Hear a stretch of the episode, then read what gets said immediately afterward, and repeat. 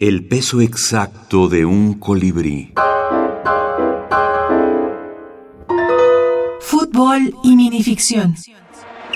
La Esgolástica. Aldo Flores Escobar, México.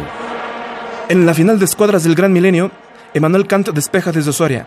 Kierkegaard recibe el balón con el pecho, toca para Hegel. Schopenhauer, su enemigo jurado, lo sacude con una violenta barrida, pero el árbitro Aristóteles deja correr la jugada, otorga la ley de la ventaja. El balón llega al centrocampista Descartes, quien lo retiene, primero piensa y después juega. Guillermo Dockham se lo arrebata, arranca por la banda derecha. Francis Bacon lo persigue, no puede detenerlo. Ockham sigue avanzando, dribla Espinosa, mete un centro al área. Nietzsche salta, se suspende en el aire, cabecea de manera violenta, hace un hermoso tanto, pero Platón juez de línea marca fuera de lugar y en consecuencia se invalida el gol.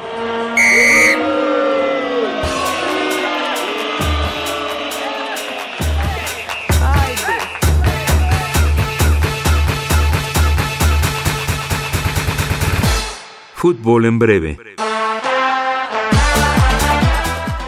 Microrelatos de Yogo Bonito. Selección, comentarios y estudio Aldo Flores Escobar y El criterio fue pues hacer ficciones que no rebasaran media página o que no rebasaran las 200 palabras, porque como dice Armando Lanís, hay que ir al grano, al grano. Una un, un minificcionista es un hombre de pocas palabras, ¿no?